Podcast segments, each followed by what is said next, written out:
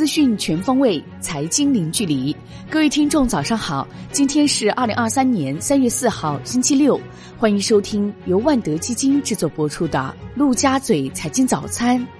首先来关注热点聚焦。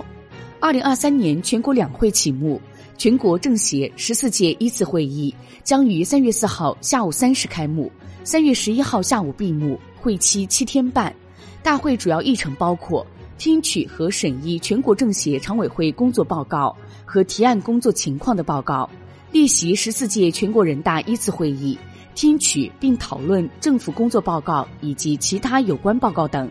十四届全国人大一次会议将于三月四号十二时举行新闻发布会，介绍大会议程和人大工作相关问题。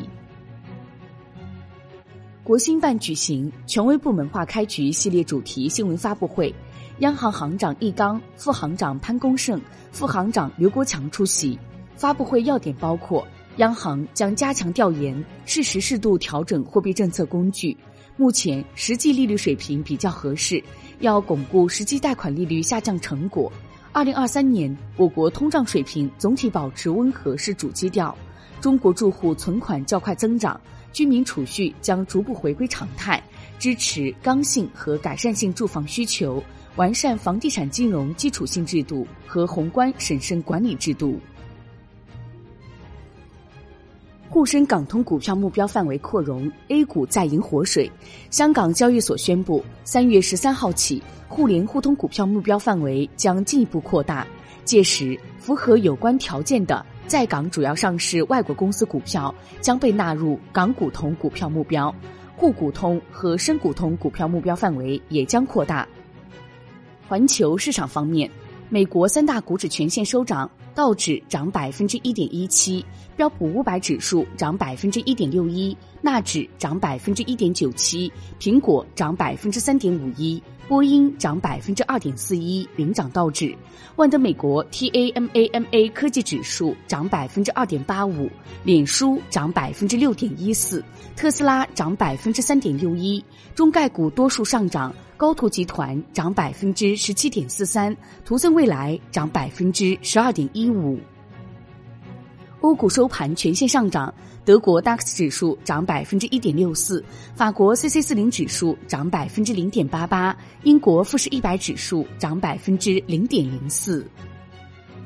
宏观方面，央行三月三号开展一百八十亿元七天期逆回购操作，中标利率百分之二，当日有四千七百亿元逆回购到期，因此实现净回笼四千五百二十亿元，本周净回笼四千七百五十亿元。中国二月财新服务业 PMI 为五十五，连续两月扩张，并创二零二二年九月以来新高，前值五十二点九。国内股市方面，A 股微型反转，中字头个股爆发，ChatGPT 概念重挫，浪潮信息、汉王科技双双跌停。截至收盘，上证指数涨百分之零点五四，周涨百分之一点八七；深圳成指涨百分之零点零二，周涨百分之零点五五；创业板指涨百分之零点一六，周跌百分之零点二七，连跌五周。万德全 A、万德双创小幅收涨，A 股成交八千七百零一点一亿元，北向资金净买入二十点六六亿元。泸州老窖获净买入三点八三亿元居首，中国联通遭净卖出二点五四亿元最多。香港恒生指数收涨百分之零点六八，周涨百分之二点七九。电视广播大涨超百分之五十，与淘宝达成合作，开启直播带货，大市成交一千零五十七点八三亿港元，南向资金净买入二十二点五一亿港元。中国移动获净买入三点五八亿港元居首，建设银行遭净卖出三点八八亿港元最多。证监会指导证券交易所制定保险资产管理公司开展资产证券化业务指引，明确保险资产管理公司申请开展 ABS 及 REITs 业务制度机制安排。金融方面，央行行长易纲表示。金融稳定法已通过全国人大第一次审议，央行将推动金融稳定法出台。该法主要内容包括健全金融稳定工作机制、建立处置资金池、设立金融稳定保障基金等。中基协发布基金投顾展业指引，明确十大禁止行为，其中包括泄露客户信息、投资计划以及交易情况等。产业方面，新能源车市节后开门红有望实现。成联会表示，综合预估二月新能源乘用车厂商批发销量五十万辆，环比增百分之三十，同比增百分之六十。海外方面。欧洲央行副行长金多斯表示，整体通货膨胀率将继续下降，年中左右可能会降至百分之六以下。现在还不能确定利率究竟会升至多高。欧洲央行管委穆勒认为，三月加息极有可能不是最后一次，利率必须在一段时间内保持高位。商品方面，国内成品油调价再度搁浅，国家发改委表示，按现行国内成品油价格机制测算。调价金额每吨不足五十元，本次汽柴油价格不做调整。